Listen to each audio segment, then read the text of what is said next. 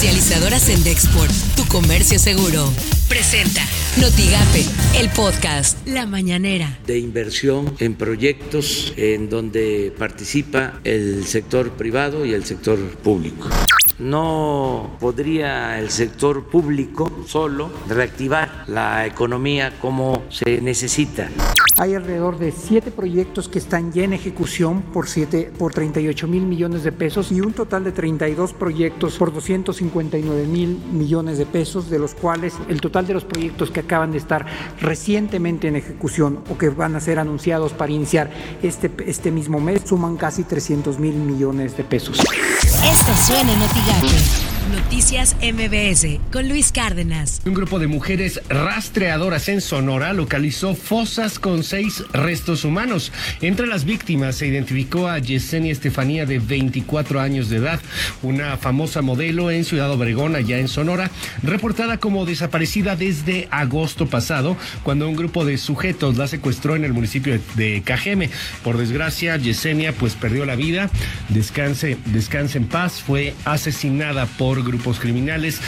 Por las mañanas, con Ciro Gómez Leiva. Pues parece que no va a ser nadie. Pues no. Se va a quedar Alfonso Ramírez Cuellar. De acuerdo con este proyecto de dictamen que se está dando a conocer, como se ha puesto de manifiesto, dice uno de los párrafos de este documento, como se ha puesto de manifiesto los lineamientos y la convocatoria para llevar a cabo la encuesta organizada por el INE, han tenido una serie de inconsistencias, errores y omisiones que violentan el principio de certeza y no garantizan condiciones de equidad para las y los militantes que participaron en la encuesta. Se estima que no existen condiciones para continuar con el proceso de renovación de la dirigencia nacional Así que pues esa es la propuesta. Así las cosas en W Radio. También el tema de frena. Luego de que miles marcharon en la Ciudad de México el sábado para pedir la renuncia del presidente, eh, el Frente Nacional Anti-AMLO prevé tomar las dependencias federales en todo el país. Ahora lo plantean como su nuevo objetivo. Imagen informativa con Pascal Beltrán del Río. La Secretaría de Salud admitió que no tiene un diagnóstico sobre el estado de salud de los 550.053 recuperados de COVID-19 en México. Sin embargo, Ricardo Cortés Alcalá, director general de promoción de la salud, estimó que, menos de que, al, que al menos 25 mil personas recuperadas requerirán de alguna terapia de rehabilitación específica. Editorial Notigape, con Martín Cifuentes. La movilización en el Zócalo Capitalino este fin de semana por parte de Freina fue muy buena en asistencia, independientemente de los números y de lo que diga una parte u otra. Aquí lo que se debe resaltar son aspectos tan importantes como la libertad de manifestación que existe hoy en día y que quienes marcharon hasta el Zócalo lo hicieron haciendo uso de su derecho a expresarse y a desplazarse. Después el presidente les dijo que no habrá represión, pero que mejor se esperen a las elecciones en donde se podrían resolver esas diferencias y que también habrá una revocación de mandato. Que no coman ansias, les dijo. Estas son las portadas del día de hoy. La prensa de Reynosa ocupa a Reynosa tercer lugar en contagios, pero primero en muertes. La red de Altamira alertan por aumento de cáncer de mama en jóvenes. Hoy Tamaulipas solicita IETAM para elección más de 559 millones de pesos. Milenio, los superdelegados se alistan para disputar 10 de las 15 gubernaturas. La jornada, SAT alista auditorías en las industrias automotriz y acerera. El financiero ven división en 4T, podrían frenar golpe a los fideicomisos.